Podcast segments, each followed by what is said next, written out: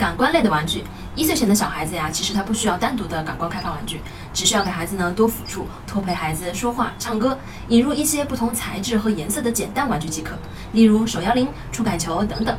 一岁以后可以引进感官类的游戏，例如橡皮泥、梦丽莎，在家里玩玩米、捏捏豆子都是可以的。动脑筋类，不要以为声光电炫酷的玩具呢可以开发大脑，那都是商家的噱头。真正动脑筋的玩具很简单，积木、拼图、穿珠子这些都可以。这些玩具啊，从小就可以开始玩，每个年龄段都有不同的玩法。父母记得一定要陪同孩子一起玩。一方面呢，在孩子遇到困难的时候呢，要耐心的引导；另一方面呢，也是要防止孩子误吞咽道。扮演类的游戏啊，可以发展孩子的自我认知，培养想象力。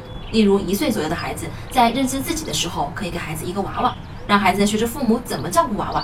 再大一些，就可以引入厨房类的、医生类的、购物类这样的情景玩具。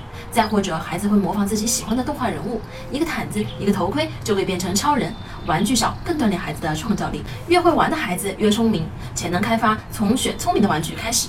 我是不完美柚子妈妈，关注我，为你分享最有深度的育儿知识。